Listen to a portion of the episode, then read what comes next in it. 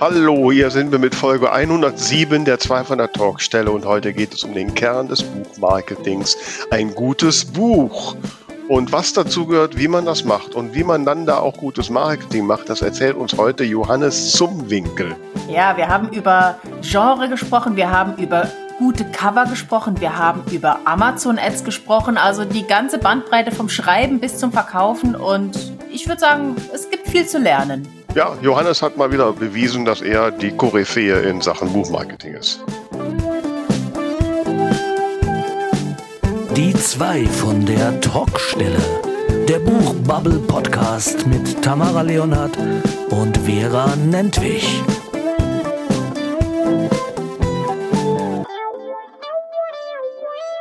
Hallöchen, da sind wir mit Folge 107 und ich sag Hallo, liebe Vera. Hallo, liebe Tamara. Ja, ist das nicht scheiße? ja. Könnte man so sagen. dass wir uns endlich in Leipzig treffen wieder ja, und, ja. und äh, unsere Spökse machen und so. Ja, richtig scheiße war es letzte Woche, den Podcast zu schneiden, in dem wir darüber sprechen, ob es denn stattfindet und schon wissend, dass es nicht stattfindet. Ja. Genau. Ja, ja, ich war hin und her geworfen zwischen traurig, frustriert, wütend und äh, der gesamten Palette, was man so fühlen kann. Ja, ich habe natürlich dann auch dann an, an dem Tag, als die Nachricht rauskam, dann wieder mein Hotel angerufen und die Dame, ich meine, die kennt mich, ich bin ja da auch schon Jahre vorher immer gewesen. Oh, die tun mir so leid und ja. äh, du weißt ja, Hallo, Running Gag. Ja, ne? ja. ja. Mich hat die Nachricht ja, also ich habe jetzt seit ein paar Wochen äh, eine neue Uhr, wo mir die ganzen Nachrichten drauf angezeigt Och werden. Gott. Und mich hat, also ich hatte mein Handy nicht bei mir, aber mich hat die Nachricht, also eine private Nachricht mit, ich glaube, die Messe wurde gerade abgesagt, auf der Toilette erreicht. Also. Also so viel zum Thema, ist das nicht scheiße? ja. Also das ist, ich habe letzte Woche bin ich mal durch Städtchen gegangen und da war äh, so ein Fossil-Shop und die haben ja auch diese Smartwatches. Und da bin ich dann nochmal neugierig halber rein. So und äh, ich habe dann so davor gestanden, so zum einen, die sind mir irgendwie so groß, ich mag nicht so große Uhren, und die hatten nichts Silbernes, die hatten irgendwie Gold alle dran und ich trage kein Gold. Ja, nee, Aber ich habe dann, dann fragte mich die Verkäuferin, ja, was ich denn da so, wie ich die am besten nutzen wollte. Und da habe ich gesagt, ganz ehrlich, eigentlich ist das nur so der Spieltrieb. Ne? Der so Gedanke, ich habe jetzt überall, ne, ich habe die Uhr um und überall habe ich die E-Mails. äh, weiß ich ja nicht, ob das so erstrebenswert ist und deine Aussage jetzt bestärkt mich ja.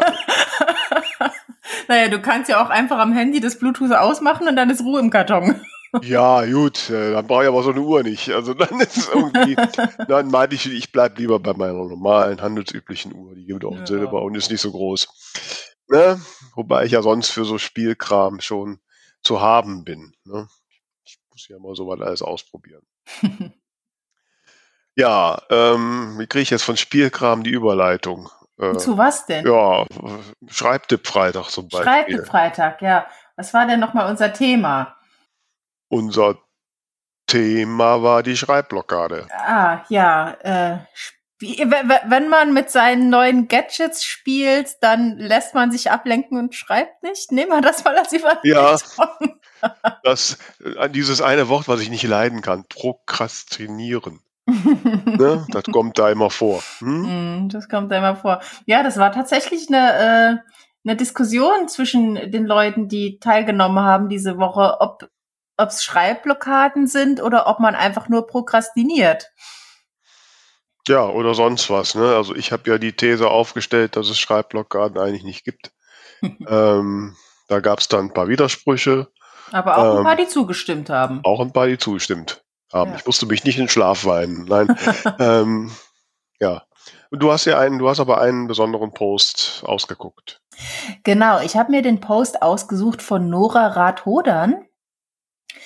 Und zwar schreibt sie, dass sie ähm, auch keine Schreibblockaden hat und äh, hat aber auch gleich überlegt, woran das liegen könnte. Also einmal sagt sie auch, sie hat eine Schwäche zur Prokrastination, ähm, aber sie hat auch Wege gefunden, das zu umgehen. Und zwar mit zwei Vorgehensweisen. Und die lese ich dir mal eben vor. Erstens, Pläne. Was mir hilft, ist die Tatsache, dass ich immer eine ganz genaue Vorstellung von dem habe, wohin ich will und einen roten Faden, wie ich dorthin gelange. Daher muss ich beim Schreiben dann auch nicht überlegen, wie ich Übergänge schaffe, ob der Fluss logisch ist und so weiter. Zweitens, kreativer Flow. In Klammern, manchmal auch Chaos. Wenn kreative Impulse kommen, dann lasse ich sie kommen.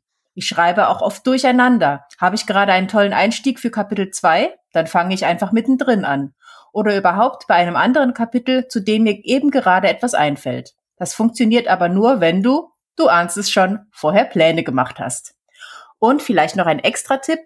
Funktioniert das Schreiben am Laptop gerade nicht, dann versuch es doch mal mit der Hand.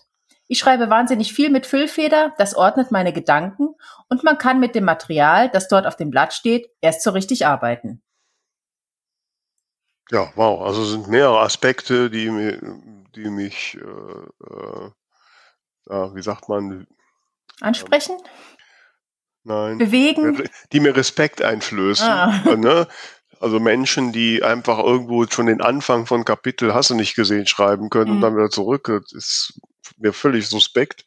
Ähm, Gut, ich verstehe schon, wenn du wirklich richtig plottest und vorher auch genau dir aufschreibst, das passiert in Szene so und so, da, dass man da eher, dass das eher funktioniert. Ich habe das noch nie ausprobiert. Was ich immer hab, ist, ähm, dass ich so drei, vier Szenen im Kopf hab, wo ich genau weiß, also ich weiß noch nicht genau in welchem Kapitel oder, oder wie oder was, aber ich weiß, die werden vorkommen und die formuliere ich dann manchmal auch schon so lange im Kopf vor, bis ich sie am Ende nur noch runterschreiben muss, aber ich schreibe sie tatsächlich dann erst in dem Moment, wo es soweit ist.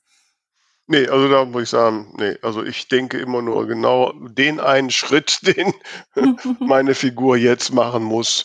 Ja, äh, nicht kaum weiter. Also, dass ich andere Szenen, klar, ich habe grobe Idee, dass es halt irgendwann muss es ja den großen Showdown geben, aber meistens weiß ich noch nicht mal explizit, wie der aussieht. Das ergibt sich. Ich weiß nur, dass den geben muss und ne, die Auflösung natürlich. Ja, aber das Thema hatten wir ja auch schon, ne? Äh, mhm. zur Genüge. Ähm, ein Thema, was wir auch immer wieder erwähnen, ist natürlich unser berühmter Buchbubble Bulletin, dessen zweite Ausgabe immer näher kommt und mhm. ähm, und unsere Abonnentenzahl steigt ja tatsächlich. Ja, immer ja, noch. Das finde ja, ich Finde ich sehr gut, freut mich sehr, macht weiter so. Ne? Also der Moment äh, der zweiten Aussendung kommt näher, seid dabei, also abonniert. Nicht? Weil wir wieder mal gelernt haben, Newsletter ist das Marketinginstrument schlechthin und ähm, ja, und heute geht's ja mal wirklich um den Kern des Buchmarketings, ne?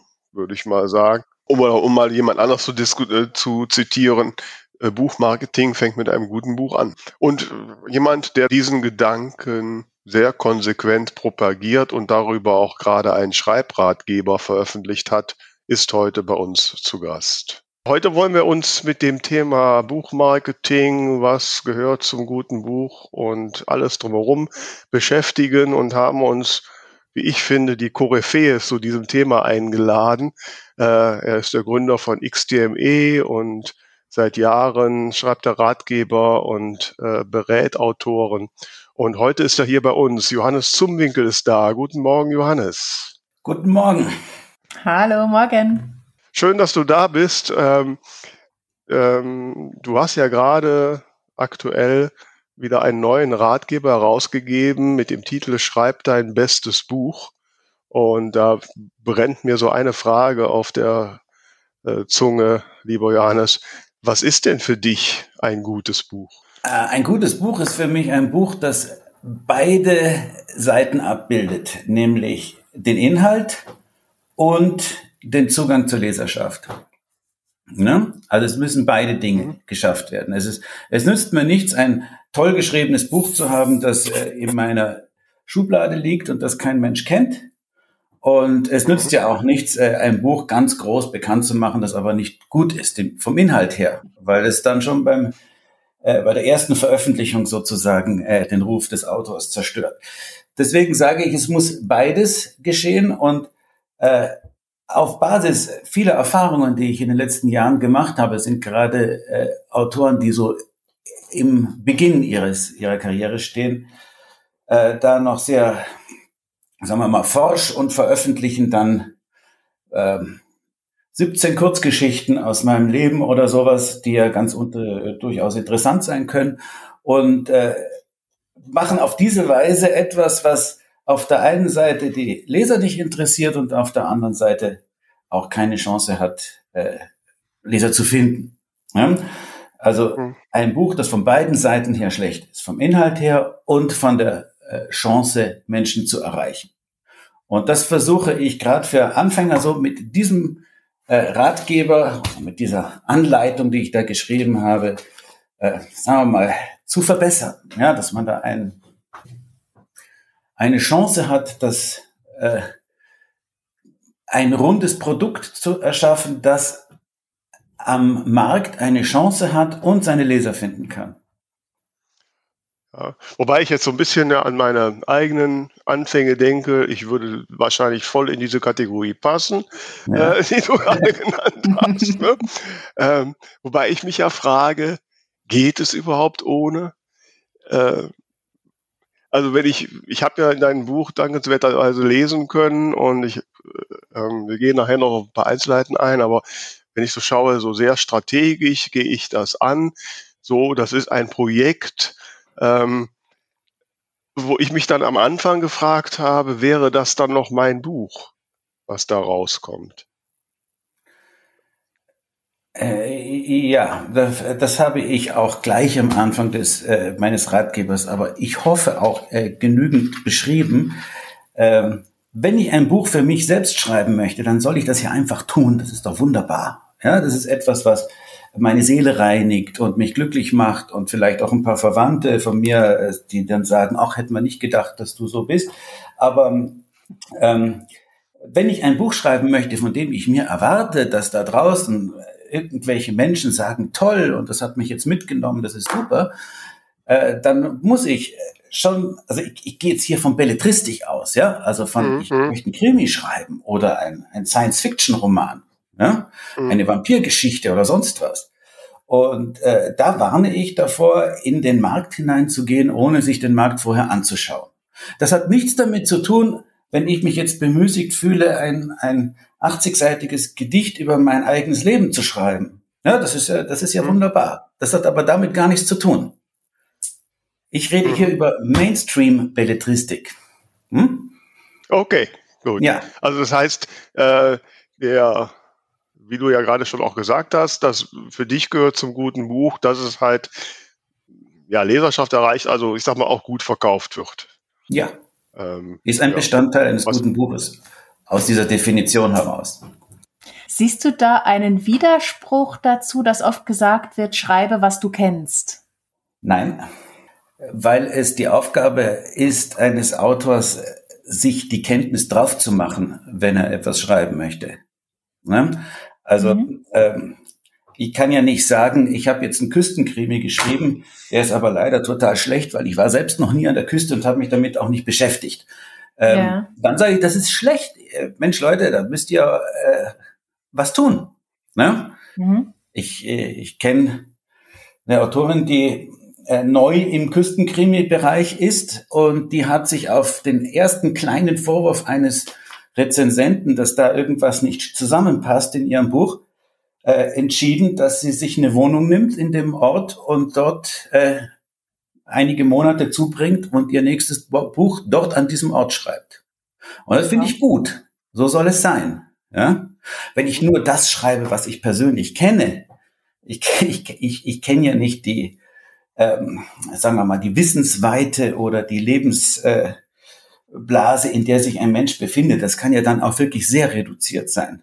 Und äh, wie gesagt, wir kommen hier dann langsam auf ein gutes Buch unter Anführungszeichen, das nur noch den Autor interessieren kann. Mhm. Ja? Wobei jetzt natürlich nicht jeder seine Familie vielleicht noch den Brotjob für Monate zurücklassen kann, um einen Ort zu fahren, der gerade von den Lesenden gefordert ist.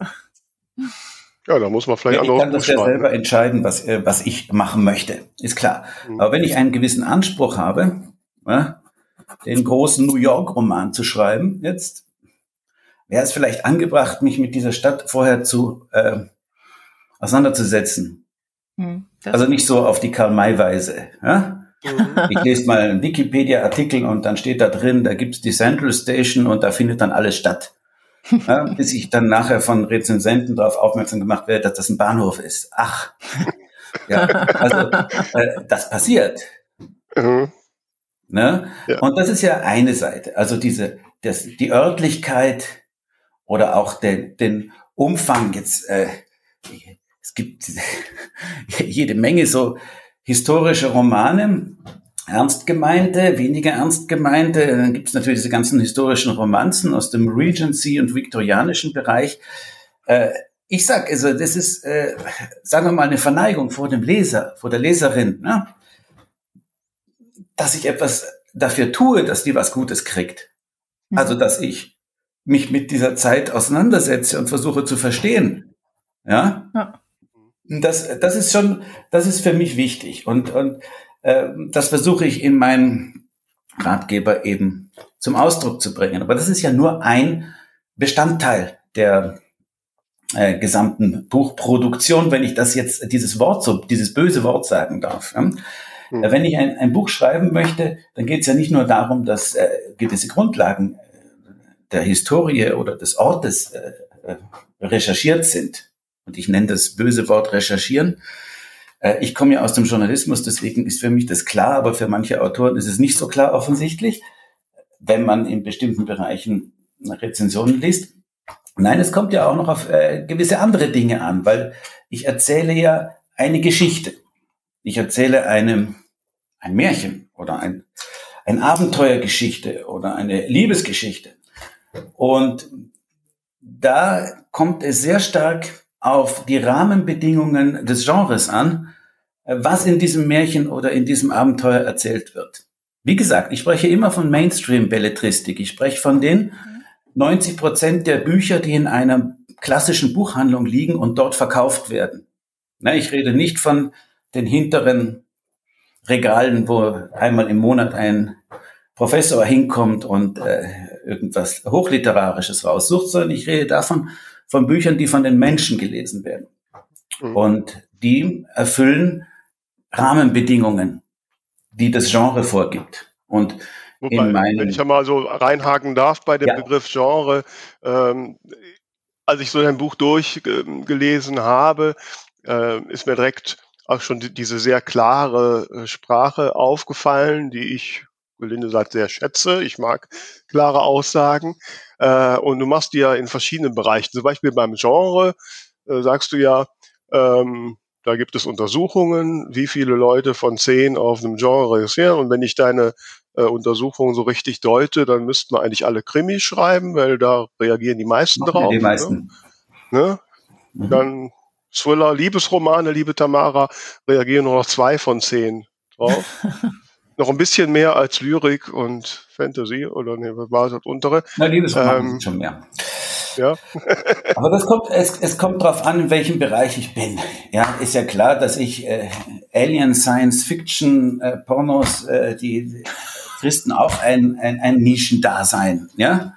Oder was, was ich, was, was es da alles gibt, wenn man da so mal tiefer gräbt, ne? Im, im, mhm. im Shop, im Kindle-Shop, was man ja recht deutlich machen kann. Man braucht ja einfach nur die Website öffnen und mal genau gucken. Mhm. Äh, ich, ich rate an, vorher zu schauen, ja, bevor ich etwas schreibe.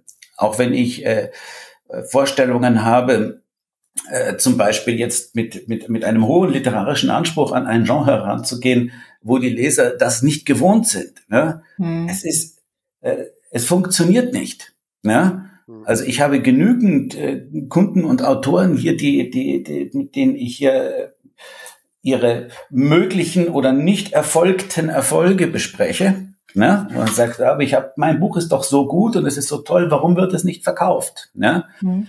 Ja, es gibt Rahmenbedingungen in den Genres, es gibt dort Leser, es gibt bestimmte Leserschichten, ja, Gruppen, die sich für bestimmte Genres interessieren. Und äh, die nehmen etwas an oder nicht. Und wenn ein ganze, äh, was weiß ich, wenn das ganze Buch in Reimform ist, finden die das blöd, obwohl der Autor vielleicht denkt, es war eine jahrelange Wahnsinnsarbeit, das alles in Reimform zu bringen. Ne? Mhm. Schau dir vorher das Genre an, ob das da üblich ist und ob das dort akzeptiert wird, was du vorhast, und dann mache dein Ding. Hm? Es ist ja viel Arbeit. Ja, das wird mir ja auch gerne so entgegengeworfen. Ein Jahr habe ich an meinem Thriller gearbeitet. Ja, und jetzt soll ich den um unter sieben Euro pro Stück als E-Book verkaufen? Also, eine Rahmenbedingung des Thriller-Genres ist, dass du als neuer Autor mehr als 2,99 kaum verlangen kannst. Mhm. Ist so. Dafür hast du aber auch eine ho ein hohes Leserinteresse zu erwarten. Wie gesagt, fünf oder sechs von zehn. Ja, das ist hm. eine Untersuchung hm. gewesen, ja, wie es so ist. Hm. Aber es ist eine höhere Interessenslage. Jetzt hast du so als Beispiele, äh, ja, ich sag mal, die etwas überzeichneten Beispiele, ein Liebesroman in Reimform. Ja. Aber gehen wir noch mal so ein bisschen im Detail.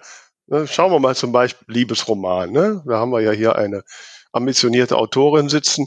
Ähm, so, äh, in, auf, auf welchem Level sind denn da die No-Gos? Äh, müssen die, ich meine, du hast ja auch so in deinem Buch so ein paar Basisplots für Liebes, Liebesromane drin.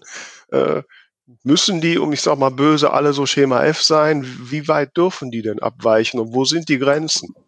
Ich möchte mal dazu sagen, dass ich diese Basisplots, die, die habe ich da aufgenommen. Ich würde schätzen, Tamara, ich spreche jetzt nicht dich an, ja, Aber ich würde schätzen, dass 80 Prozent der Autorinnen, die Liebesromane im Kindle-Shop äh, verfassen, äh, diese möglichen Plots überhaupt noch nie auf dem Schirm hatten. Mhm.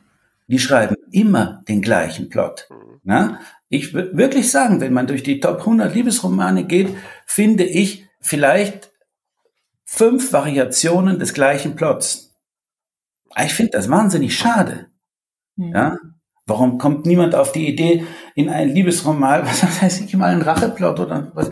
Es ist immer das Gleiche. Es ist immer entweder die Verfolgung oder es, wenn es, es ist Thrillers sind.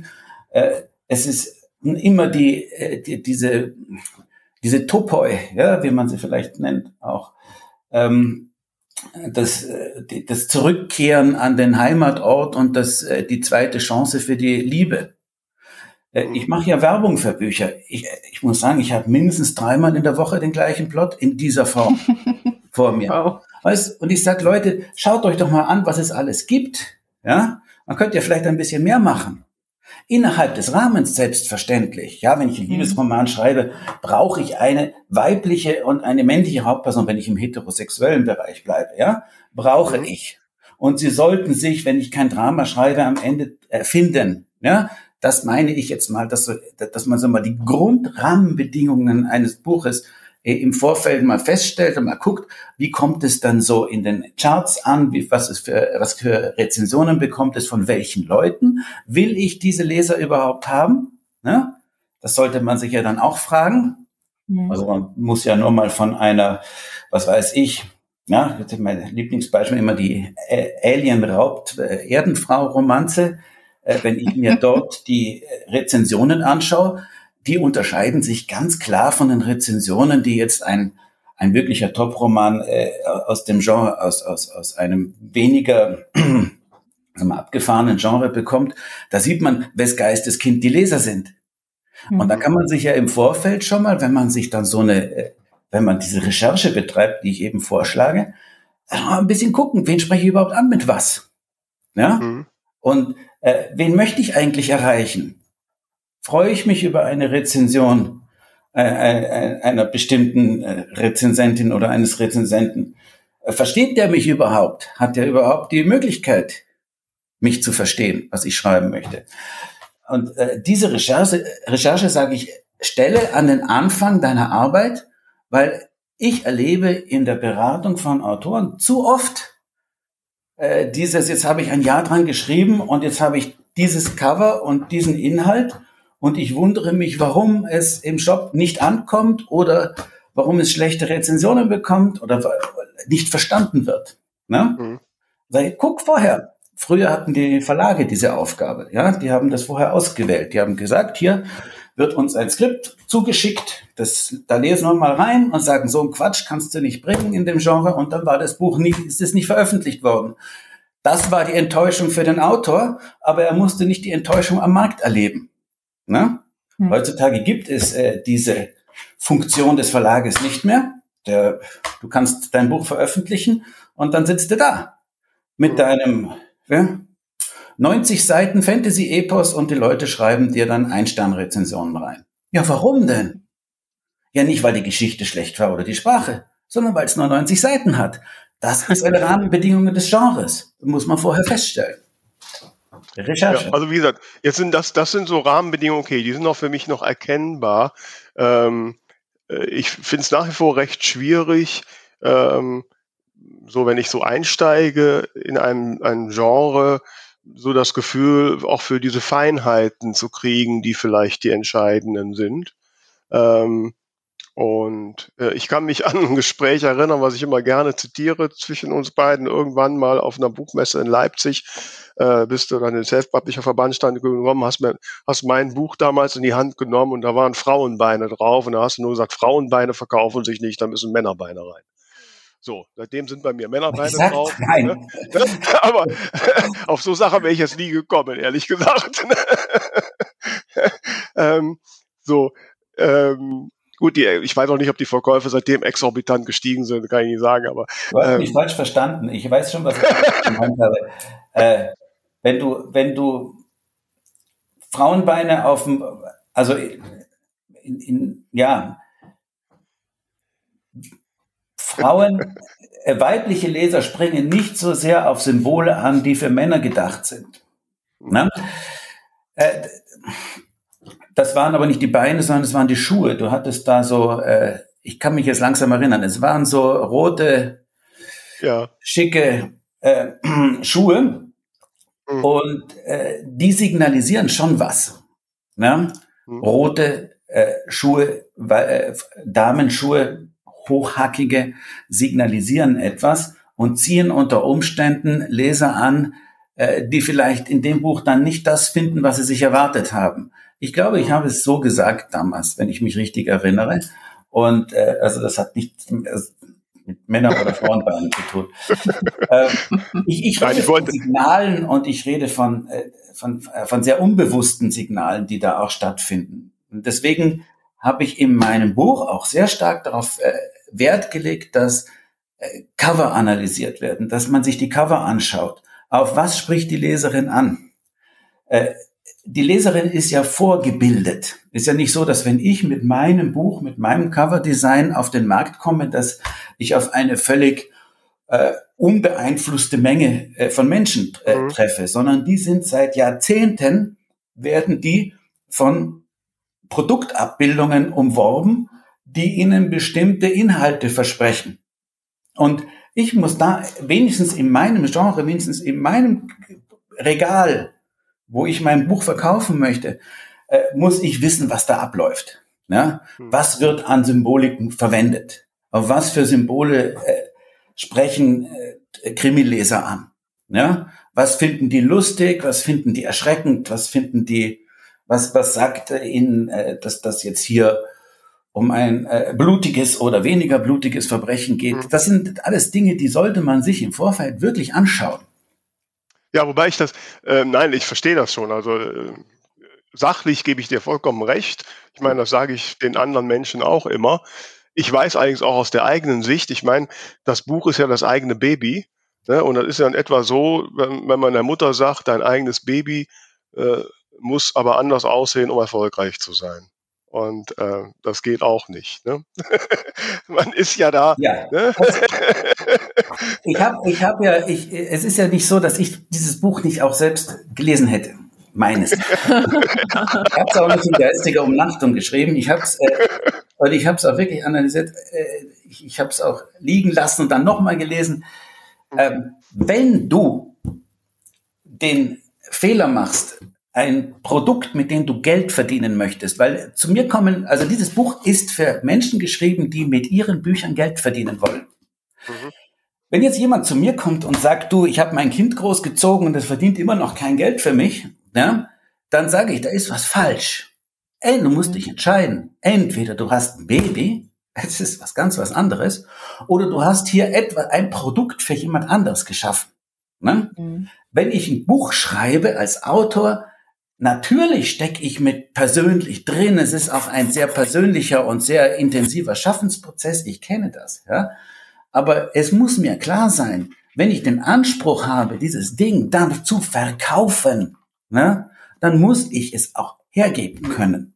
Dann ist es nicht mein Baby, sondern dann ist es ein Produkt, das erstelle ich für eine Leserschaft. Wenn ich das nicht tue und sage, nee, das ist mein Baby, da redet mir keiner rein und wenn die Leser da unter Anführungszeichen zu doof sind, es zu kaufen, dann ist es halt so, ja, dann, dann bin ich ja mit mir im Reinen. Dann ist ja wunderbar. Ich brauche es ja dann auch gar nicht zu veröffentlichen. Ich kann es ja dann auch zu Hause behalten, ist ja auch wunderbar. Aber wenn, wenn ich, und ich muss wiederholen, immer wieder dieses gleiche Wort, Mainstream Belletristik. Ich versuche in dem großen Bereich der Verkaufsbücher einen Platz zu bekommen, Leser zu bekommen, die mir Geld bezahlen dafür, dass ich sie mit meiner Geschichte unterhalte, erschrecke, erfreue, errege oder sonst was. Ja? Da würde ich jetzt gleich mal den Gedanken, das ist mein Baby, das möchte ich doch nicht so behandeln, gleich streichen. Das hat damit nichts zu tun. Also ich kann mir vorstellen, dass jetzt diverse Hörerinnen und Hörer vor den Audiogeräten heftigst zusammenzucken. ähm, was meinst das du damit? Ich wollte gerade sagen, das wäre doch eine Frage. Genau, ne? Dann sind ja. wir in einem. Ne? Wir haben immer zur Erklärung, Johannes, wir begleiten zu jeder Podcast-Folge, gibt es immer den Schreibtipp Freitag, wo wir ein Thema aus unserer Podcast-Folge setzen und die Menschen doch draußen ihre Meinung, ihre Eindrücke dazu sagen lassen. Und das würde mich jetzt mal sehr interessieren, wie sehr die Autorinnen da draußen ihr Buch schreiben, um Geld damit zu verdienen und wie sehr es ihr Baby ist. Habe ich das so also, richtig konfrontiert? Mach du mal. Äh, es, es, ist schwer auseinanderzuhalten. Das wird, da würde ich sagen, die, die, Frage ist vielleicht falsch gestellt. Ähm, wie wird man die stellen? Wie sollte man sich stellen? Wenn du ein Haus baust, baust du es für dich selber oder baust es für andere? Wenn du sagst, ich bin ein Architekt und möchte Geld verdienen mit dem Haus bauen, dann baue ich es für andere Menschen dann muss ich danach auch rausgehen. Und wenn der, wenn der Kunde sagt, ich hätte gerne ein großes Zimmer gleich hinterm Eingang, dann kann er nicht sagen, nein, das will ich nicht, weil ich bin ja hier der Architekt. Formuliere ich so mal die Frage, Tamara. Also diese Woche Hashtag Schreibtipp Freitag. Ich würde es mal so formulieren, ist dein Buch dein Baby oder ein Produkt? okay, warten wir mal, was die Leute sagen. Johannes zuckt. ja. ja, also wie gesagt, ich habe das, ich habe. Ich kenne halt ja, die andere hab, Seite. Ja? Mhm. Zu, zu ja, mir nee, kommen hauptsächlich Menschen, die wollen ihr Buch verkaufen. Ja, sagen, Johannes, äh, mein Buch hat, ich habe an meinem Buch äh, zwölf Monate geschrieben und ich habe noch äh, 22 Stück verkauft. Ich kenne sozusagen jeden, der es gekauft hat. Das ist alles meine Familie. Ja? Mhm. Und dann müssen wir einfach sagen, dann, dann, dann stelle ich auch die Frage, willst du wirklich? Ja, das ist ja dann noch nicht erkennbar, äh, ob dieser Autor, diese Autorin ihr Buch tatsächlich für Leser da draußen schreiben und, und, und äh, vorbereiten und, und, und zubereiten möchte. Ich muss natürlich mein Produkt in einer bestimmten Weise verkleiden, unter Anführungszeichen, um von dem Leser da draußen erkannt zu werden das ist ja nicht nur der Inhalt, das Baby oder nicht, sondern es ist zum Beispiel auch diese unglaublich äh, emotionale Sache mit dem Cover, äh, wo äh, ich sage, in dem Moment, wo ich am Fluss entlang gehe und sehe einen Fischer, der begeistert seine eigenen Würmer isst, äh, sage ich, das ist ja eklig, ja? Würmer sind ja für die Fische gedacht. Wenn dir deine Würmer selber so gut schmecken, dann ist da was falsch. Also äh, ich schreibe das auch, ich habe den Satz ja in meinem Buch drinne, ja, wenn dir dein Cover sehr gut gefällt, hast du entweder einen extrem durchschnittlichen Geschmack oder dein Buch wird leider nichts verkaufen. Ja? Das ist die Problematik. Leute, das empfehle ich in meinem Ratgeber. Schaut euch aktuell an, was im Shop in eurem Bereich gut verkauft wird. Äh, wenn ihr in den Shop geht und dort nach einem Regal sucht, wo euer Buch gut reinpassen würde, Ja, ich vergleiche das immer.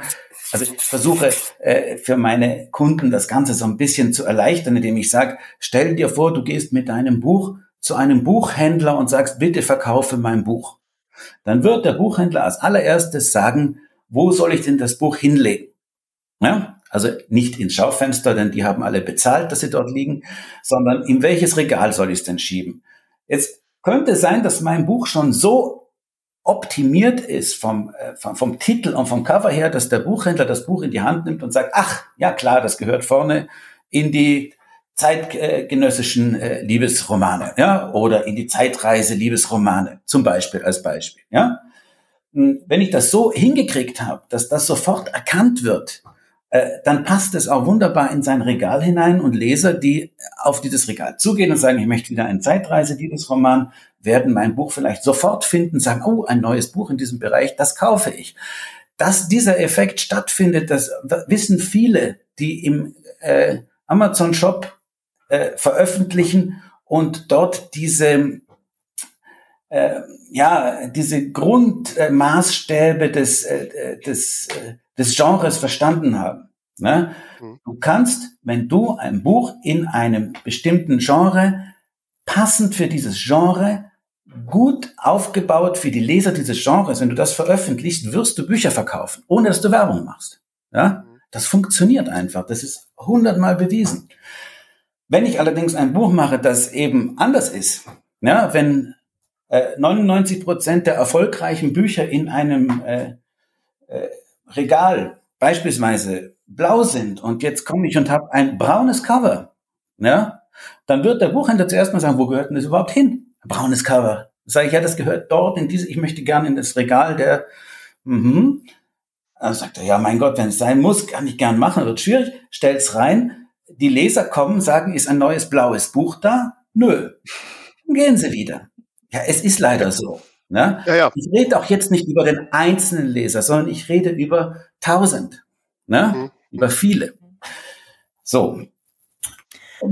Das, das mich eines interessieren. Ähm, und zwar so diese Gratwanderung zwischen dazu passen und, und zu ähnlich sein. Also ich habe zum Beispiel festgestellt, aktuelle Thriller-Romane, die haben alle am Rand so schwarze Kritzel die haben alle eine Schrift in Rot, als wenn es jemand so draufgekrakelt hätte und die haben alle ein schwarz-weißes Symbol irgendwas in der Mitte. Also am Anfang waren das nur ein, zwei Autoren oder Autorinnen, wo man direkt gewusst hat, ah, das ist von ihr. Inzwischen machen das alle. Kommt da nicht irgendwo der Punkt, wo man sagt, jetzt, jetzt wird's zu viel? Äh, gehen wir einfach davon aus, dass die Leserin, die Durchschnittsleserin, na, die gibt es in Wirklichkeit gar nicht, sondern die ist nur ein Durchschnitt, ein imaginäres Geschöpf. Geht in den Buchladen rein und sagt, ich mag gern so einen Thriller haben. Krimi. Na? Krimi-Thriller sind das ja heutzutage immer. Und sie hat, ohne es wirklich zu wissen, aber sie hat in ihrem Kopf fest eingebaut, äh, ein, ja, ein äh, Übereinstimmungsmuster ja, von den äh, Krimis, die sie bisher immer gelesen hat. Sie ist zum Beispiel mit Sicherheit, äh, wenn sie jetzt in, im, im Amazon-Shop drin ist, also wenn sie zu den Amazon-Lesern gehört, die ja schon eine eigene Gruppe sind, äh, hat sie eine Shepard gelesen, sie hat einen Hönebeck gelesen, sie hat einen Güler gelesen und so weiter. Kommen wir zu einer ganzen Reihe von Autoren. Und sie hat so im, im Hinterkopf so ein Ding, wie finde ich das neue Shepard-Buch? Jetzt die Frau Shepard ist eine fleißige, aber auch mehr als drei oder vier Bücher im Jahr schafft sie nicht. Geht aber unsere Leserin, das, wir, wir haben es gerade im Amazon-Shop mit, mit diesen Viellesern zu tun, die hat nach einer Woche das Buch weg. Spätestens, dann geht sie wieder in den Buchladen und schaut, gibt's ein neues? Ne?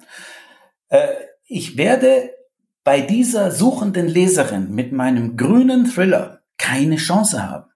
Ne? Wenn mein Thriller so ausschaut wie die Bücher von Frau Shepard, dann wird sie wahrscheinlich sagen, ah, das ist auch so eins, nehmen wir mal. Ja? Okay. Und ich habe die Chance, sie zu überzeugen. Das hat gar nichts mit Nachmachen oder sonst was zu tun, sondern das ist ein rein äh, physiologischer Effekt, der da stattfindet. Okay. Ne? Äh, den übrigens die äh, Verlage seit tausend Jahren, also seit Erfindung des Buchumschlages machen. Vorher waren alle Bücher braun, ja, und jetzt haben die Bücher seit äh, den 50er Jahren einen farbigen Umschlag, wo bestimmte Elemente drauf sind. Und damit kann ich äh, Produktabbildungen machen, die der Leserin so wie im Supermarkt den Weg weisen zwischen Coca-Cola und, und Milch. Ne? Dass man einfach Unterschiede findet. Ich habe so viele Beispiele, so viele Beispiele von Autoren, die mit fantasievollen äh, Covern gekommen sind. Ich, ich sag bei meinen Vorträgen, nenne ich dann immer gerne dieses böse Wort des masturbierenden äh, Grafikers, ja, den man einfach, äh, der sein Vergnügen an etwas hat, äh, ein tolles Cover entwirft, das man sich an die Wand hängen kann, weil es so ein tolles künstlerisches Werk ist, äh, das aber die Leser nicht abholt, weil die Symbolik fehlt. Ne? Die Ikonografie ist nicht gegeben. Und ich habe so viele Beispiele, wo äh, ein einfacher Coverwechsel, einfach nur ein Coverwechsel, ich, ich, ich habe es in meinem in meinem Ratgeber äh, hat das Beispiel drin, das auch ein wahres Beispiel, ein echtes Beispiel ist von einer Autorin von Liebesromanen, die eben so ein äh, wirklich sehr schöne Covers gehabt hat für ihre Liebesromanen. Die waren halt dunkelblau. Und äh, sie hat auf Basis einer, einer Wette, äh, die Buchmessen gab es damals noch, da hat sie eine Wette geschlossen, dass sie äh, das Buch mit einem rosafarbenen Ekelcover ver verbindet, dass er also da rote Herzchen drauf macht und eine nackte Männerbrust. Das war eine Wette, sie hat's gemacht und ihr Buch ist vom Durchschnittsrang 5000 auf äh, in die Top 100 aufgestiegen ohne Werbung. Ja? Äh, weil die Leserin einfach nach solchen Büchern sucht und bei dem blauen Cover hat sie halt nicht verstanden, dass das ein Buch für sie ist und bei dem rosafarbenen Cover hat sie verstanden, ach, das ist wahrscheinlich so eine Romanze und doch nehme ich doch, ja. Und das hat funktioniert wie nichts. Und diese Autorin, ich kann es euch sagen, sie hatte eine ganze Reihe von, ich glaube, acht Büchern damals, die alle sehr kunstvolle Covers hatten, hat sie zum, äh, zu, zum Ärger ihres Grafikers alle diese Covers in ganz billige, äh, ja, Liebesroman, äh, typische Cover verwandelt und hat ihr Einkommen einfach verdoppelt. Ja, sie hatte dann auf einmal genug Geld, um sich die Miete zu bezahlen. Äh, ich sage auch ganz klar, und das äh, mache ich auch deutlich in meinem Buch, äh, Bücher schreiben ist, ist eine anstrengende, eine emotional mitnehmende, eine zeitintensive Arbeit. Warum soll ich denn auf Geld verzichten? Warum soll ich denn sagen, äh, ja, aber sie ist poetisch so hochstehend, dass man natürlich nichts verdient dabei. Ich muss mit einem Durchschnittseinkommen von ein Euro pro Stunde rechnen. Sag ich, nee, nee, da setzt doch mal wenigstens 10 Euro pro Stunde an. Da musst du mit einem Buch 5, 6, 7.000 Euro verdienen, sonst macht es doch keinen Sinn. Ne? Und dann finde ich es halt schade, wenn man das halt, äh, die, die, diese Dinge wie Genre und, und, und dieses Leser empfangen und Leser auch äh, interessieren, dass man das dann eben nicht gerne macht oder sagt, das ist so nicht so künstlerisch oder sowas. Ja. Ne? Also wie gesagt, das finde ich auch sehr erfrischend in deinem Buch. Ähm, kommen wir mal so ein bisschen, wenn wir jetzt uns da an diese Regeln gehalten haben, wir haben mit deinen, du hast ja jede Menge äh, Checklisten und Formulare, die man ausfüllen kann, bei der Figurenentwicklung. Ich habe jetzt dieses Buch geschrieben. Kommen wir mal zu dem Punkt Buchmarketing. Ne? Das ja. ist ja, du wirst ja oft gefragt, ich auch, letzt, letzt gestern noch pinkte bei Facebook eine Nachricht auf, ja, sie hätte jemand ein neues Buch geschrieben, wie man ein Buchmarketing machen würde. ja, ähm, so, und du hast ja da äh, in deinem Buch so eine Abfolge von verschiedenen Marketingmaßnahmen, wobei wir uns jetzt gerade in einem Reissack in China befinden, weil ich glaube, Podcast machen ist, glaube ich, diese Kategorie von Marketing. ähm, und ähm, alles fängt ja bei dir an mit, mit den Keywords. Ähm, Kannst du das nochmal so ein bisschen ausführen? Ähm, wie, welche Rolle spielen Keywords? Du beziehst dich ja sowieso ausschließlich auf Amazon. Du sagst ja am Anfang, eigentlich, wenn nicht Random House kommt mit einem Garantievorschuss von 5000 Euro, überhaupt nicht über Verlag nachdenken, mach Amazon KDP. Ja. Ähm, so ist deine Aussage. So, und wenn Amazon KDP, dann such dir gescheite Keywords.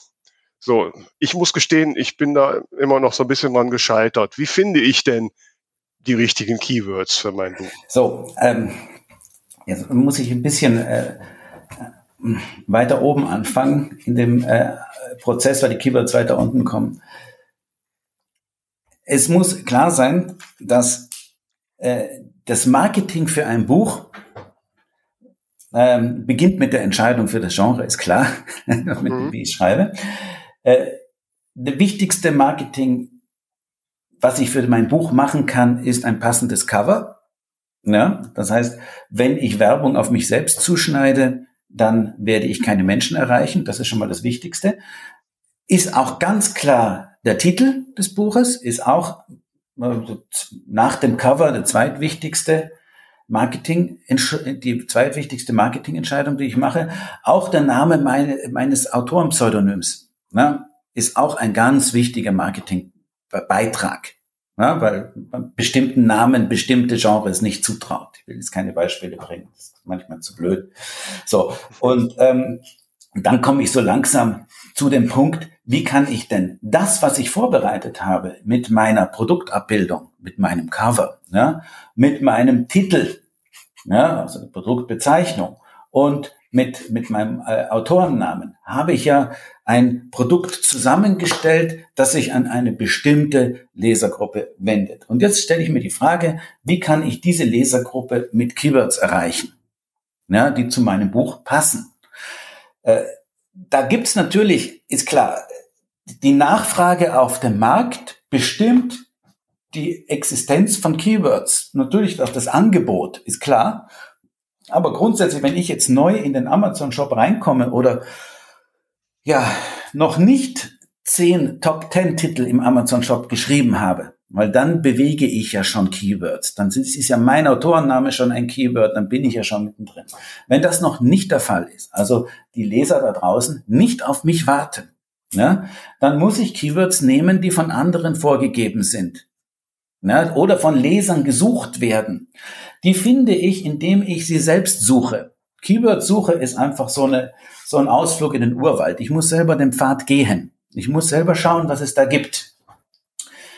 Ähm, wenn ich sehr bekannte, sehr, in einem sehr bekannten, sehr breiten Genre schreibe, Vampirroman, ja, dann ist es mit den Keyword überhaupt kein Problem. Schwierig wird es ja dann, wenn ich etwas geschrieben habe, wofür keine Nachfrage besteht. Dann wird's ja richtig komplex. Ähm, ich versuche dann meine Kunden, wenn die also ein Buch geschrieben haben, also eine Geschichte oder ja, also ein Produkt erstellt haben, auf das erstens niemand im Shop wartet und zweitens für das es auch kein Regal gibt. Ne? Also wenn diese typische Frage, wenn, also wenn ich die Frage stelle, was hat denn dein Buch für ein Genre, dann sagt, das kann man nicht so genau sagen, das ist irgendwie so dazwischen, ja, also ich, bisschen so, bisschen so und außerdem ist es ja auch noch nicht abgeschlossen, es wird ja der zweite Teil dann eher so. Also wenn ich das schon höre, wird es schwierig. Ja? Wie soll ich das einem Leser erklären? Du sollst bitte deine Zeit jetzt dafür einsetzen, dieses Buch zu lesen. Deine Lebenszeit hergeben. Es geht nicht um 99 Cent oder 2,99, sondern es geht um Lebenszeit. Äh, ein guter Weg, um Keywords zu finden, ist, dass ich mich selber in die Regale bewege und mal gucke, was es dort gibt. Ne? Also ich schaue mal, wo könnte mein Buch gut reinpassen und was für andere Titel gibt es in diesem Bereich, wo mein Buch gut reinpassen könnte. Eine wichtige Frage, die auch in meinem, in meinem Ratgeber da beschrieben ist, ist äh, das Finden von Bewertungen von Rezensenten. Ne?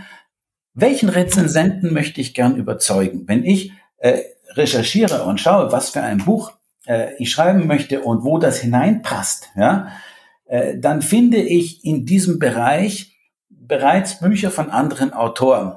In den meisten Fällen, außer ich habe jetzt die große Idee für ein neues Genre, das es noch nicht gibt. Äh, das ist, wird schwierig. Äh, in einem bestehenden Genre finde ich Bestseller, und diese Bestseller haben begeisterte Fans. Und die haben begeisterte Beschreiber, Rezensenten, die dieses und weitere Bücher in diesem Bereich beschreiben. Äh, kann man gut schauen, wenn ich jetzt die, die Frau Shepard nehme im, im Amazon-Shop und dann gucke, welche Rezensenten hat die da, die top äh, bewerteten Rezensionen. Wenn ich dann schaue, welche anderen Bücher äh, bewerten diese Rezensenten, wird Hünebeck nicht weit sein. Da wird auch Güler nicht weit sein. Das sind dann eben Fans, die lesen diese Self-Publishing Thriller-Krimis ne? und finden das toll.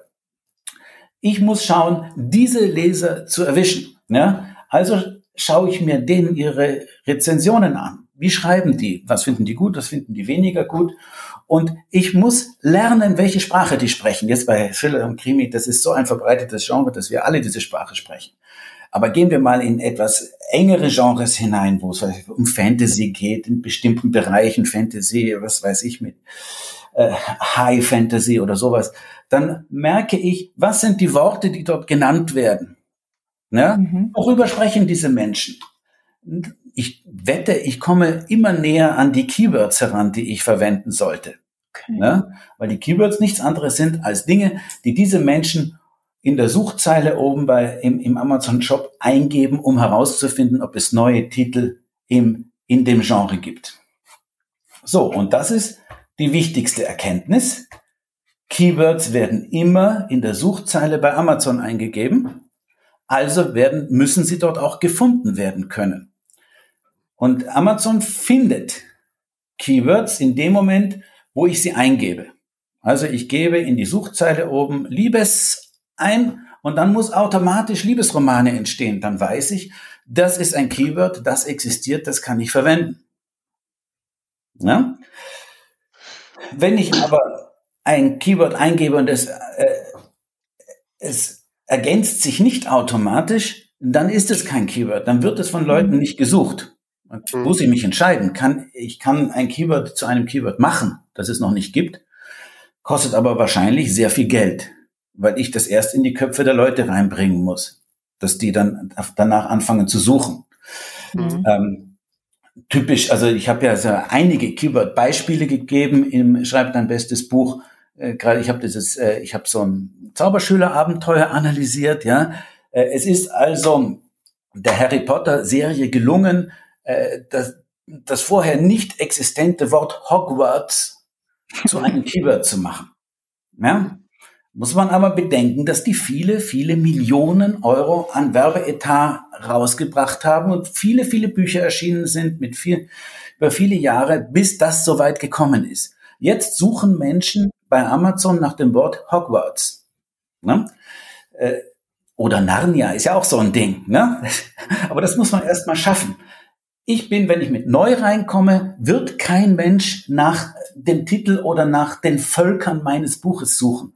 Ne? Klar. Das ist ganz klar. Also ich muss Keywords nehmen, die schon bekannt sind. Wir kommen also auf einen ähnlichen Aspekt wie bei der ganzen Cover- oder Titeldiskussion, dass wir äh, das nehmen müssen, was schon existiert. Hm? Das heißt, in den Stichworten bei unserem Buch nehmen wir Keywords, die im Wesentlichen äh, das Regal beschreiben, wo wir uns befinden in dem Fall Fantasy-Abenteuer, Zauberschüler-Abenteuer oder sowas, also was sich automatisch ergänzt bei Amazon. Da habe ich einige Beispiele gebracht. Und bei Amazon Sponsored, wo das ja ausgesprochen erlaubt wird, ja, das ist ja auch bei Google-Werbung auch das, was erlaubt ist, nur bei der Werbung äh, für, für bezahlten Werbung kann ich also Markenbegriffe verwenden. Ich kann also für mein Zauberschülerabenteuer mit dem Markenbegriff Hogwarts werben bei Amazon Sponsored. Ja? Mhm. Also das, wenn ich da mal so reinhaken darf, also ähm, wenn ich da richtig verstanden habe, ist so diese Grundrecherche ähm, nach Keywords und die anderen Dinge haben wir ja eh schon besprochen. Und dann ist so quasi so ein Add-on dafür, ist dann mit diesen Keywords zum Beispiel äh, äh, Sponsored-Anzeigen bei Amazon zu machen, um da noch mehr Sichtbarkeit reinzubringen. Die gesamte Werbemaschine, die gesamte Darstellungsmaschine von Amazon rankt sich um Keywords. Das ist dasselbe wie bei Google. Wir befinden uns einfach auf einer Internetplattform, auf einer Website, mhm. die die Suche von Menschen versucht so zu, äh, zu beantworten, dass es möglichst sinnvolle Ergebnisse gibt. Und das hängt damit zusammen, dass man sinnlose Suchanfragen falsch geschriebene Worte und so weiter abfängt und in, äh, in häufige Suchanfragen abwandelt. Da kann man natürlich jetzt hier trefflich streiten, ob das sinnvoll ist. Hat Google ähm, unsere Denkweise beeinflusst, indem es unsere Suchanfragen automatisch anpasst an die häufigsten Suchergebnisse? Also dass meine Gedanken, meine Fragen, die ich stelle, äh, sozusagen kanalisiert beantwortet werden. Ist denn das gut? Macht es uns zu besseren oder schlechteren Menschen? Ich weiß es nicht, das möchte ich jetzt nicht aufmachen, dieses Fass. Mhm. Aber es ist nun mal so, dass wenn ich bei Amazon oder Google oder sonst wo nach einem Keyword suche, dass die Maschine versucht, das zu interpretieren und mir möglichst äh, Suchergebnisse zeigt, die anderen Menschen geholfen hat. Ja, so unter Anführungszeichen. Ich kann mich dagegen nicht wehren. Ja, ich kann das nicht durchbrechen. Wenn die Menschen mein Buch, das ich geschrieben habe, am besten finden mit dem Suchwort ähm, Zauberschülerabenteuer, dann werde ich dieses Keyword verwenden müssen. Und wenn ich darauf verzichte und sage, nein, Amazon, mein Buch ist in Wahrheit kein Zauberschülerabenteuer, sondern etwas viel Besseres, dann wird Amazon achselzuckend sagen, ja gut, dann zeigen wir dein Buch halt nicht mehr in diesen Suchergebnissen an und dann wird es halt nicht mehr gezeigt. Mhm. Und das hat die Folge, dass dann wahrscheinlich mein Buch überhaupt nicht mehr gesehen wird und keiner mehr es kauft. Also es ist, es ist immer ein Umgang mit dem kleinsten Übel kleinsten gemeinsamen Nenner und dem Umgehen des größten Übels. Ja, ich sage, das größte Übel für einen Autor ist, wenn sein Buch nicht verkauft wird. Klar. Ne? Wenn wir da jetzt nochmal schauen, ähm, ich möchte noch mal ganz kurz so auf diese Amazon-Anzeigen eingehen. Da gibt es ja. ja. verschiedene äh, Sachen. Es gibt die Sponsored Brands, die Sponsored Products. Ne? Man kann ja auch da Anzeigen eingeben und sagen, okay, hier lauf mal eine Zeit und ermittle automatisch die, die Keywords. Äh, da schreibst du aber, das ist Geldverschwendung. Ja. Äh, was ist für dich der ideale Weg, wenn ich jetzt meine Keywords gut recherchiert habe, was ist der beste Weg, um Amazon Anzeigen zu machen? Wenn man, wenn man mein Buch durcharbeitet, ja, gut, dann kommen diese Keywords am Ende von alleine raus. Automatisch. Äh, ist klar, aber man kann natürlich den Vorwurf machen, ja, dann hat man ja ein stromlinienförmiges Produkt äh, na gut, gemacht. Das ist ja, ja? Ist ja okay. Das ist ja Von mir okay, aus ist mein Produkt ja stromlinienförmig. Ich will jetzt trotzdem, dass es halt noch besonders ja. bei Amazon gepusht wird und dachte, ich nehme jetzt mal so. ein bisschen Geld in die Schwierig. Hand. Ne? Schwierig wird es ja bei Amazon Sponsored Anzeigen nur, wenn ich mir diese ganzen Gedanken vorher nicht gemacht habe. Mhm. Ja? Also wenn ich die 27 Gedichte aus meiner Jugend veröffentliche, werde ich wahrscheinlich bei Amazon Sponsored keine Keywords finden, die dieses Buch äh, in äh, Verkaufshöhen bringen kann. Ne? Ein, ja, es ist einfach schwierig. Äh, ja. Also das heißt andersrum die Frage gestellt, wenn diese, wenn ich diese Keywords sauber, wenn ich einen ganzen Flammern durch habe, die Keywords ja. sauber, dann ist es egal, dann kann ich einfach Amazon äh, Anzeige machen mit diesen Keywords und alles ist gut. Es gibt ja zwei verschiedene Formen von Keywords und es gibt eine Form von sinnvollen Amazon-Anzeigen. Also diese äh, klassischen Amazon Ads, also diese Sponsored Products, damit ich den richtigen Ausdruck habe. Ja, das sind die mhm. sinnvollsten Anzeigen bei Amazon. Alle anderen Sachen sind teurer im Verhältnis. Wenn ich diese Sponsored Products mache, dann muss mir klar sein, dass ich nach mit bestimmten Keywords bestimmte Leser anziehe für mein Buch. Ne? Ich habe ja für mein Buch schon eine ganze Menge von Keywords beim Hochladeprozess festgelegt, weil ja Amazon, wie gesagt, auf Keywords aufbaut, um alles richtig zuordnen zu können und deswegen mich beim Hochladen schon um Keywords bittet. Das sind diese sieben Stichworte, die ich bei Amazon bei meinem Buch eingebe.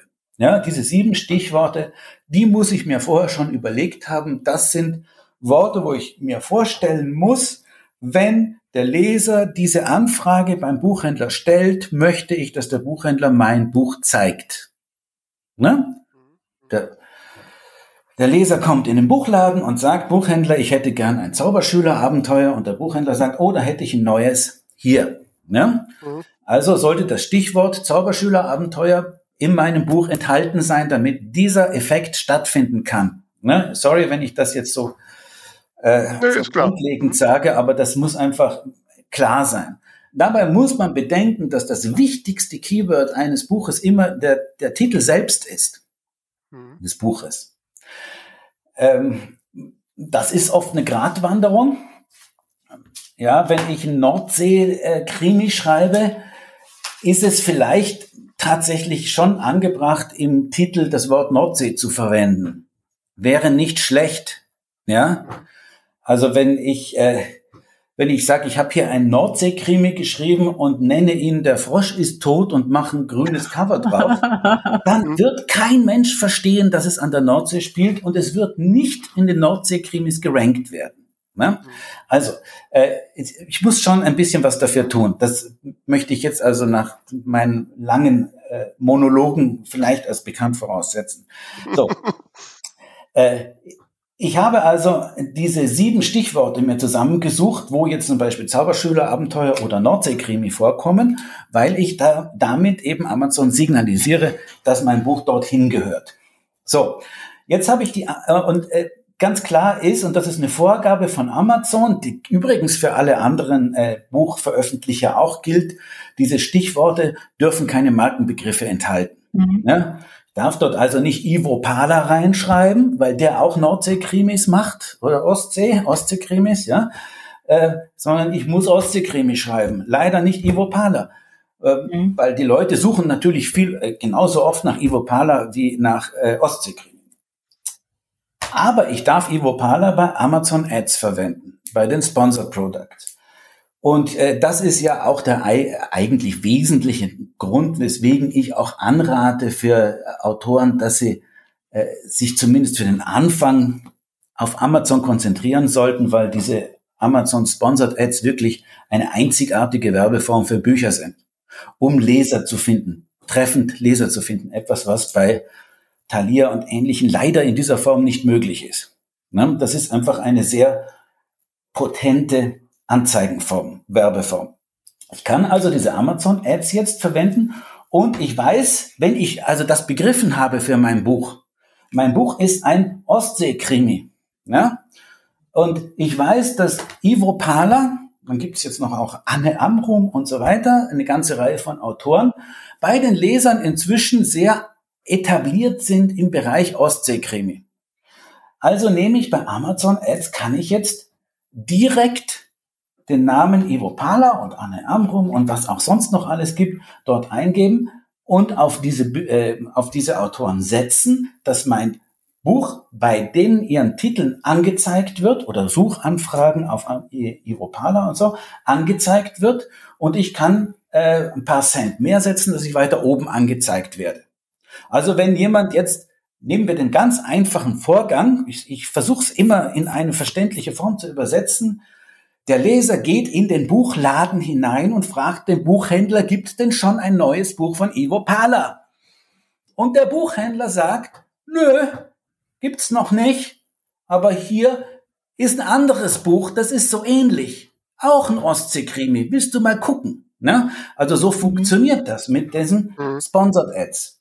Der Leser geht auf Amazon und gibt oben ein, Ivo Pala, gibt's denn schon das neue Buch? Äh, gibt da ein, Ivo Pala, schaut in die Liste, sagt, nee, das habe ich doch alles schon gelesen.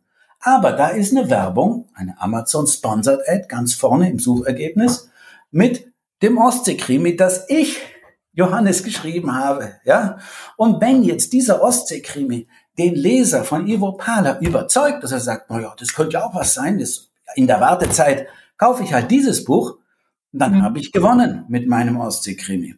Das ist also mal so die erste einfache Umsetzung. Schwieriger wird es, sorry, wenn mein Monolog schon wieder weitergeht, schwieriger wird es, wenn man nicht sagen kann, was das für ein Krimi ist. Er hat mit Ostsee nichts zu tun. Und, äh, doch ein bisschen Ostsee kommt vor, aber sonst spielt es ja in Amerika und dann ist es in Grönland und eigentlich ist es ein Thriller, aber viel Fantasy. Hm? und geht auf die aktuelle Corona-Lage ein. So, Wobei also das kann ja jetzt, wenn jemand deinen Ratgeber hat, nicht mehr passieren. Ja. Ne? Ja, ich da hoffe, ist dann straight. Aber es ist ja nicht da so, dass jetzt alle Menschen meinen Ratgeber lesen und das dann alle so machen, sondern äh, das Nach sind ja genau die Anfragen, die kommen. Ne? Ja, ja, und klar. hier wird's jetzt schwierig mit Amazon Sponsored Ads und auch mit den sieben Stichworten, weil ich ja mhm. versuchen muss, dieses Buch irgendwie dann an den, an den Menschen zu bringen. Ne? Ja. Äh, dann kommen wir eben zu solchen äh, Sponsored-Anzeigen, die halt mehr als 50 Keywords haben.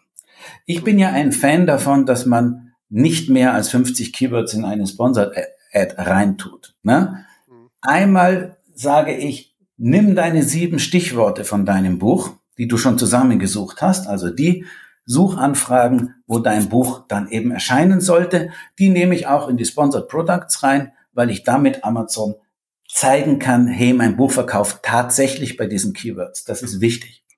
Das zweite ist, dass ich diese Markenbegriffe drin habe. Also äh, den Herrn Ivo Pala oder die, äh, die Hogwarts-Schule oder die Narnia-Gegend. Ja? Dass ich also solche Keywords drin habe, nach denen dieser suchen, wo mein Buch reinpasst. Und wenn ich das dann beisammen habe, also Stichworte, meine neutralen Stichworte, dann die Namen von anderen Autoren und dann Begriffe aus der literarischen Welt meines Regals, äh, dann habe ich eine Sponsored-Kampagne, die funktionieren kann. Ja? Lass mich da jetzt noch so eine ja. vielleicht letzte Frage kurz anschließen. Ich habe diese Kampagne so gemacht. An welchem Faktor kann ich sehen, ob meine Kampagne erfolgreich ist? Also ich habe hier die 10-10-Regel, die kann man sich merken. Ähm, einmal ist es natürlich äh, wichtig, dass meine Kampagne äh, wirksam ist bei den Keywords, die ich äh, ver äh, verwendet habe. Ne? Äh, die Wirksamkeit einer Kampagne sehe ich äh, bei der sogenannten Klickrate. Das, das nennt sich CTR. Ne? Ähm, wenn ich ein CTR, ich habe über, über über 1000 Werbekampagnen, die ich jetzt inzwischen gemacht habe, äh, bei Amazon für die verschiedensten Kunden und Verlage. Äh, ich habe eine durchschnittliche Klickrate von 0,3 Prozent. Ne? Ähm, das ist relativ gut. Ja, das kann auch niedriger sein. Mhm. Ich sag mal, also 0,2 Prozent sollte man an Klickrate schaffen ein Buch, das sehr optimiert ist. Also wenn der Leser Narnia eingibt und ich habe tatsächlich ein Fantasy-Cover, das nach Fantasy aussieht und so toll ist, dass der Leser sagt, wow, dann kaufe ich nicht die Narnia, sondern lieber dieses Buch. Ne? Dann kann ich auch eine Klickrate von 0,5 oder 0,8 und ich hatte jetzt mal bei einem Thriller auch tatsächlich eine Klickrate von 1,01 oder sowas. Ne? Also da kannst du gucken, wenn die Klickrate über 0,2 liegt, dann hast du ähm, eine ordentliche Response von den Lesern. Hm. Das heißt, dein Cover und dein Titel sind in dem Umfeld gut gekommen. Ähm, dann haben wir diese, jetzt kommt die Zehnerregel, schaffe ich zehn Prozent der Klicks in Käufe zu verwandeln. Hm. Das ist jetzt dann der Entscheidungstest. Ähm, kann jetzt sagen, jetzt zum Beispiel in diesem Monat habe ich hier bei einem Kunden 3900 Klicks, eine Klickrate von 0,29 und 544 Käufe. Ja, das heißt, ich habe wesentlich über 10% Käufe auf die Klicks. Mhm. Das ist gut. Mhm. Wenn ich äh, ein Buch habe, das sich sehr stark an eine kaufende äh, Lesergruppe wendet, dann ist das, dann sollte man versuchen, über 10 Prozent zu liegen. Mhm. 10, 12, 13 Prozent. Ist in Ordnung. Ich nenne jetzt gerade das, das Wort kaufend. Es gibt natürlich Lesergruppen bei Kindle, äh, die leihen nur noch. Mhm das sind halt diese leihenden Vielleser. Also ich denke gerade bei Liebesromanen und so wird man wenig, immer weniger Käufer finden. Das trifft natürlich alle die sehr schwer, die auch bei, bei Thalia veröffentlichen, also die über Tolino gehen. Eine äh, Liebeskomödie, da muss er schon ein, ein, ein Ruf wie Donnerhall haben, um da noch durchzudringen. Da gibt es zwei, drei Autorinnen, die schaffen das, in die Top Ten zu kommen mit einem Buch, das auch bei äh, äh, äh, Thalia gelistet ist. Aber äh, alle anderen haben schon einen Anteil von über 60 Prozent, was Laien angeht. Mhm. Wenn ich also diese Laien äh, auf diese Laien verzichte, indem ich auch bei Thalia veröffentliche, verliere ich 60 Prozent meiner Käuferschar bei Amazon und das ist, das kann man nicht mehr wettmachen. Äh, das äh, zeigt sich dann auch bei Amazon Sponsored. Wenn ich äh, hm. hier Leserschaften anspreche, die noch nicht so stark in der Laie drin sind, das ist gerade bei weniger breiten Genres der Fall, dann kann und muss ich mehr verkaufen. während bei einer Liebeskomödie, wenn man da Werbung schaltet, dann sind die Käufe nicht so hoch. Da kann man auch mal nur äh, 5% Kaufanteil sein auf die Klicks. Dafür habe ich aber viele gelesene Seiten auf der anderen Seite. Ne? So. Okay. Ähm, ich glaube, unsere Hörerinnen und Hörer haben jetzt eine Menge zu verarbeiten. Ähm, mhm. Ich auch. Ich weiß nicht, wie es dir geht, Tamara. Auf jeden Fall legen wir euch allen äh, Johannes Ratgeber schreibt dein bestes Buch, der Planer für Autoren ans Herz. Wir verlinken natürlich in unseren Show Notes. Und äh, der übliche Abschluss bei uns, lieber Johannes, ist, äh, dass wir unseren Gast fragen, ob er jetzt mal beiseite von seinem Thema etwas hat, was er als Ding der Woche unseren Hörern und Hörern mal nachbringen will. Das Ding der Woche. Äh, ich habe mir tatsächlich ein paar Gedanken, äh, Gedanken darüber gemacht, was das Ding der Woche sein könnte. Äh, es hat eigentlich aus meiner Sicht doch, also es hat doch sehr viel zu tun mit, mit dem ganzen Thema und das ist diese Absage der Leipziger Buchmesse. Das äh, war schon ein, ja, es ist ja äh, divers äh, diskutiert worden. Ich habe da auch diesen mhm. Artikel in der, in der Süddeutschen gelesen zu dem Thema.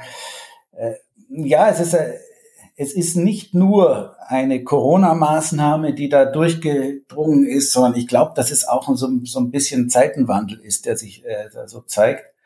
Äh, und das ist äh, schade für Autoren. Ähm, Autoren, und ich, ich zähle mich jetzt noch mal ein bisschen in diesen Bereich hinein, ja, ich schreibe auch Bücher, ähm, haben in dieser äh, Corona-Zeit so äh, vielleicht gar nicht so sehr äh, den großen Einbruch ihrer, ihrer Tätigkeit erlebt. Ne? Weil äh, wenn man jetzt zu Hause bleiben muss, das fördert ja letztendlich, dass man mehr Zeit vom Computer verbringt, und noch mehr schreibt. Und äh, diese, diese ganze Amazon, Thalia und, und Facebook und diese ganze Geschichte bedeutet ja eigentlich, dass ich von meinem Gerät aus alles bedienen kann. Ich muss nirgendwo hingehen. Ich kann ein Gespräch mit Menschen führen, ohne dass ich äh, Menschen treffe und so weiter. Und äh, das führt so zu so einer, ja, man fühlt sich so ein bisschen allein manchmal. Ja, man mhm. kann ja so Absolut. in seiner Wohnung bleiben, mhm. muss nicht raus. Und für mich ist die Absage der Buchmesse jetzt nicht nur ein Zeichen dafür, dass jetzt in diesen speziellen Corona-Zeiten jetzt die Wirtschaft ein bisschen wackelt in dem Bereich, sondern es ist vielleicht auch so ein Hinweis darauf, dass wir als Autoren oder als Menschen, die da äh, am Computer arbeiten, äh, selber auch was machen müssen, um das ein bisschen zu durchbrechen. Wir können uns nicht darauf verlassen, dass da andere für uns Veranstaltungen machen, wo wir dann hingehen und sagen, ach, dann trifft sich mal wieder. Man muss, glaube ich, inzwischen selber was machen, weil die Großen wie Random House und so, äh, die werden das nicht auf Dauer bezahlen. So kommt mir das vor. Ja, absolut, absolut. Äh, ich glaube, die Gespräche, äh, die da kam ja jetzt so, dass Claudia Roth mit ein paar Großverlagen und so weiter ja. redet und habe ich auch direkt gemerkt, und wo sind die Autorenvertreter? Ähm, ne? Wenn gerade Leipzig ist ja gerade für Autoren und Autorinnen immer ein wichtiger Treffpunkt. Nein, absolut. Äh, wir müssen mal verfolgen, was daraus wird. Lieber Johannes, ich danke dir sehr für deine äh, sehr intensiven Einblicke und deine doch äh, genauso äh, klaren Denkanstöße. Ähm, und wie gesagt, wir verlinken dein Buch in den Show Notes und ich möchte nochmal betonen, dass in deiner Marketing-Rangliste neben Keywords der Newsletter auch ganz oben steht. Und da möchte ich unsere Hörerinnen und Hörer noch erinnern, abonniert unseren Buch Bubble Bulletin. Ne? Bald gibt's die zweite Ausgabe. Ähm, also dran denken, nicht verpassen. Ja, ansonsten danken wir dir, lieber Johannes, und hoffen, dass wir uns dann doch irgendwann wieder mal persönlich sehen. Ja. Und wünschen dann euch da draußen eine schöne Zeit und fangt jetzt mal an, eure Bücher noch mal ein bisschen zu überdenken. Ich schließe mich an. Ich danke dir.